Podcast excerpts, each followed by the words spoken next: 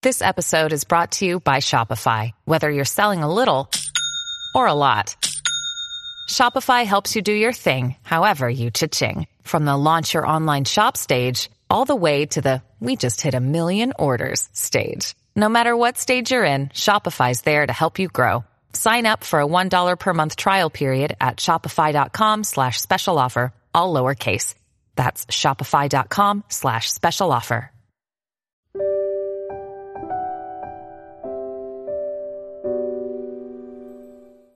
一花一世界，一叶一如来。大家好，欢迎收看佛禅。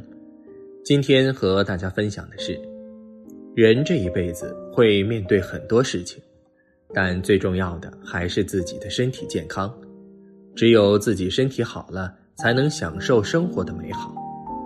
大家要知道，生活不仅要会赚钱，还要会花钱，这是一种生活态度。不能只顾着攒钱，却失去了自己的生活质量。其实到了晚年，更重要的是自己的身体状况。生活是丰富多彩的，不能因为省钱就让生活变得没有盼头。特别是过了五十岁以后，子女已经成家，自己也有点积蓄，更应该珍惜接下来的时间，好好享受生活。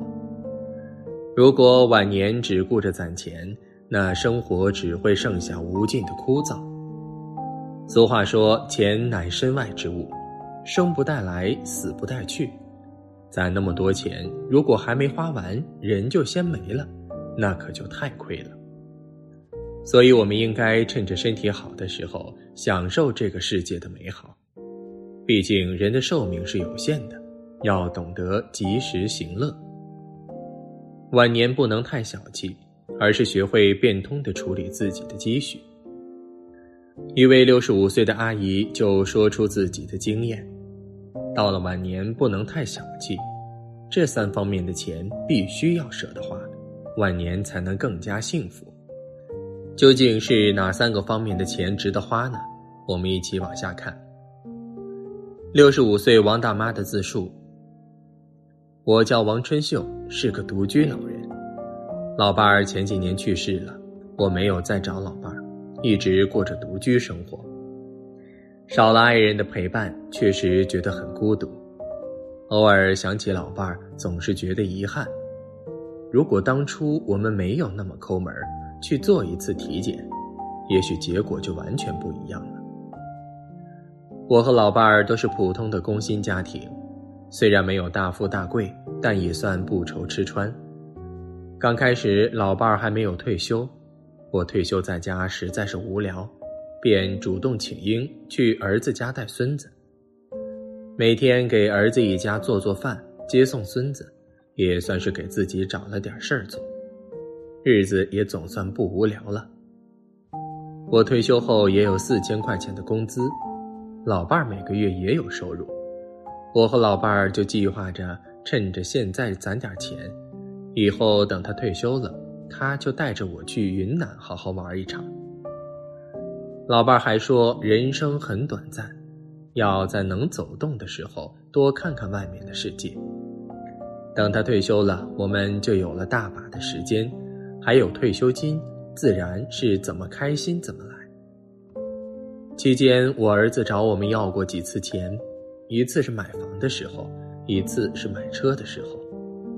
作为父母，自然是无法拒绝，前前后后支持了儿子几十万。虽然有点心疼，但看着儿子生活越来越好，一家人和谐稳定，我和老伴儿还是很欣慰的。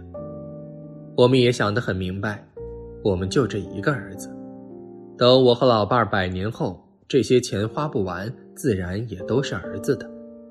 只是现在提前拿出来给儿子而已，也没必要心疼。在儿子家带孙子很无聊，闲暇时我会去公园散散步，看别人跳广场舞。这样的生活，有人觉得枯燥，有人却很羡慕。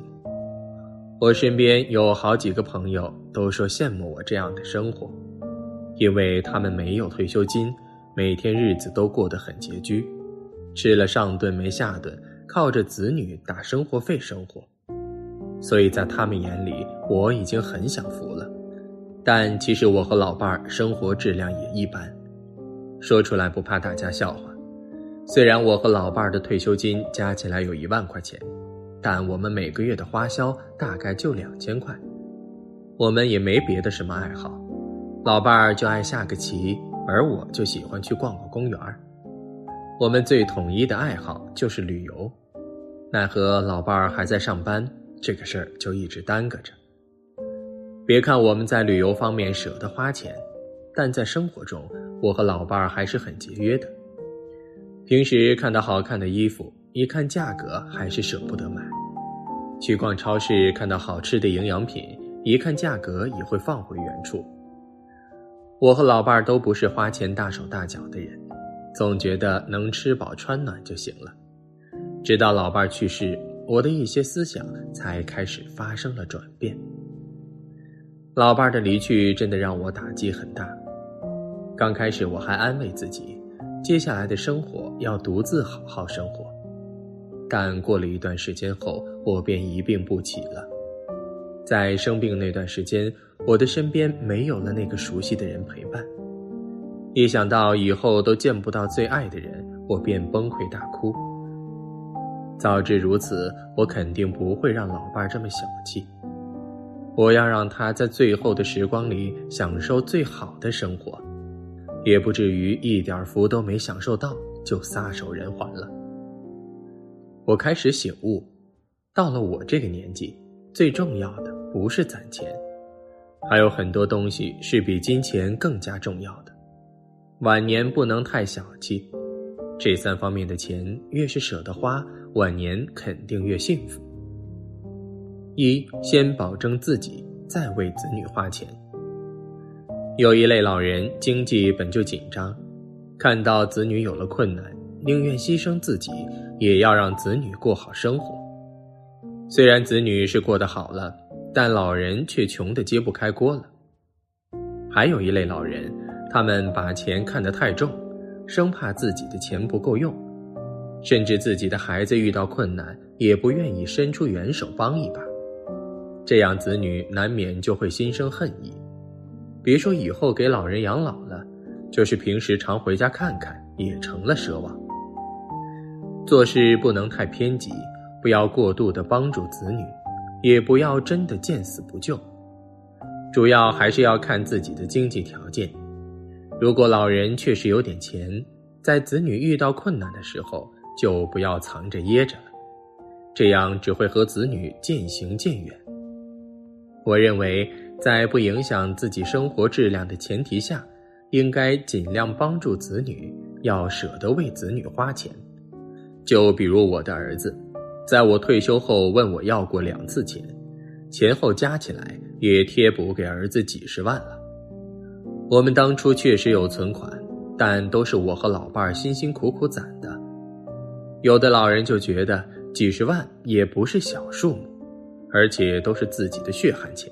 就舍不得借给儿子，但我和老伴儿想的很简单，我们半辈子也花不了多少钱，等百年后，这些钱自然也就落在了儿子手上，真的没必要得罪儿子，反正这些钱花不完也是给他的，只是早晚的问题，所以在面对儿子的恳请，我们自然是直接答应了。也正是因为当初对儿子的慷慨解囊，我现在的晚年生活才算不错。老伴去世后，我本来已经一蹶不振了，是儿子安慰了我，还把我接到城里养老。现在孙子也长大了，根本不需要我照顾，在家人的治愈下，我现在才能健康的继续生活。后来我的心情好了很多。于是主动提出搬回老家住，可即使如此，儿子儿媳还是带着孙子经常回家看望我。他们这么孝顺，少不了我以前对他们的帮助，这是个很现实的问题。即使是母子也是如此，有付出才能有回报。因为我的帮助，才换来他们对我的孝顺，这就是有来有往的人情世故。二，身体健康是最值得花钱的。对于老人来说，身体健康最重要。晚年想要过得幸福，首先要有一个良好的身体素质。我们应该做的就是按时做体检。既然有那个经济条件，在身体检查方面就不能太抠门了。就比如我的老伴儿，刚开始只是咳嗽，我经常告诉他抽个时间去全身体检一下，可他总说小毛病。多喝点热水就好了，因为在他的印象里，去医院是非常昂贵的，去一次就要花大几千，所以他舍不得去医院。但其实体检并不贵，加上医疗保险报销，根本花不了多少钱。老伴儿咳嗽了四五年，始终没有去医院检查过。有一天，老伴儿胸腔位置疼得厉害，终于去医院检查。结果是他得了肺癌。当初频繁咳嗽就是身体发出的警告，可我们却没有注意，这才错过了最佳的治疗时间。我现在只觉得晚年身体健康是多么的重要，每年一次的全身体检真的不能少。以前我和老伴儿节约惯了，一个月的伙食费大概只花得到一千块钱。那些过了夜的饭菜，我们舍不得扔；刚过期的牛奶还要继续喝。殊不知，这些小习惯正在慢慢扼杀我们的健康。吃坏了肚子，毁掉了我们的身体。看病的钱比这些过期的东西可贵多了。老人的免疫力下降，所以吃下肚的东西一定要注意，不要因为节约而拿自己的身体开玩笑。更不要为了图省事儿就凑合着生活。我们要定期体检，多吃一些适合自己的营养品。为了预防生病，我们要热爱一项运动，当做爱好，这样才能更加健康。三，舍得为自己的爱好花钱。晚年要想不孤独，就要培养自己的爱好，可以是旅游，可以是跳广场舞，也可以是唱歌。只要是自己喜欢的，都可以培养成自己的爱好。只要不是宅在家里，多出去走走的活动，都值得我们去投资。老伴儿走后，我便爱上了跳广场舞。想要加入团队，每年都要出五百块钱入伙费，还要买统一的队服。想要舞步更上一层楼，还要买学习资料。在广场舞这件事儿，我也花了小几千块钱了。但我却觉得可以接受，毕竟这是可以让我开心的兴趣爱好。老伴儿走后，我就不愿意待在家里，只想出去转移自己的注意力。要是天天待在家里，那我真的会崩溃。所以，为了自己的兴趣爱好买单，我是心甘情愿的。毕竟爱好会让我快乐，而快乐则会让我身体健康，所以我愿意为其买单。其实，对于老人来说，我们有更多的时间去追寻年轻时的梦想。大多数人的梦想都不是上班，但年轻是为了生活，我们只能朝九晚五的工作。但到了晚年，我们退休了，就可以把年轻时的缺憾弥补起来。我们完全有那个时间，把晚年过得丰富多彩。只有精神世界得到了满足。我们才会发自内心的开心，心情好了，生活才显得有盼头。今天的分享就是这些，非常感谢您的收看。喜欢佛禅频道，别忘记点点订阅和转发，在这里你永远不会孤单。